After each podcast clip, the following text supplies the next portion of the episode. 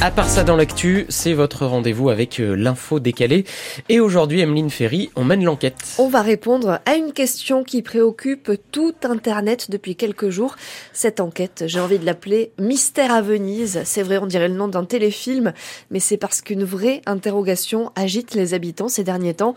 Tout a commencé dimanche, quand certains ont remarqué que l'eau du Grand Canal prenait une couleur bizarre. Elle a commencé à devenir verte, mais pas un vert naturel. Non, là, c'est vraiment devenu vert fluo, un vert flashy, c'est assez spectaculaire. Vous avez peut-être vu passer les images sur les réseaux sociaux. C'est pas du tout un montage, il n'y a pas de retouche. Le grand canal est vert fluo. Ça gâche un peu les photos des touristes, c'est vrai. Ça donne une ambiance assez étrange aux balades en gondole. Mais surtout, ça pose question. Tout le monde y va de sa petite hypothèse. Le journal local, la Nova Venezia, se demande si ce n'est pas l'action de militants écolos. C'était déjà arrivé en 1968 quand un artiste argentin avait teint les eaux de la ville avec un colorant fluo. Là, c'était dans le cadre de la Biennale de Venise. Il voulait sensibiliser déjà à l'époque à l'écologie.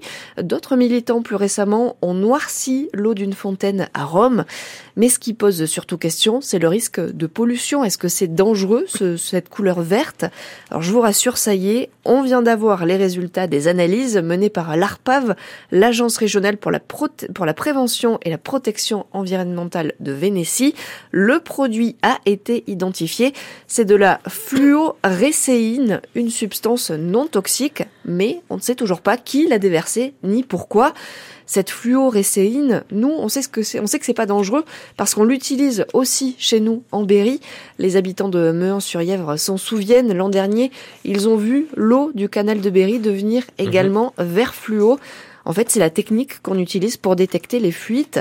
Donc là, en mars 2022, les agents du syndicat du canal de Berry avaient versé ce produit dans une portion entre le Pont Blanc et l'écluse de Ressy. Et grâce à des capteurs situés dans les contrefossés, ils avaient pu détecter où l'eau s'échappait.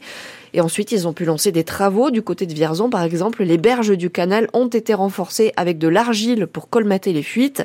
Donc voilà, à l'heure du manque d'eau et de la menace persistante de la sécheresse, il faut agir absolument contre toute cette eau qui se perd, qui se disperse dans la nature.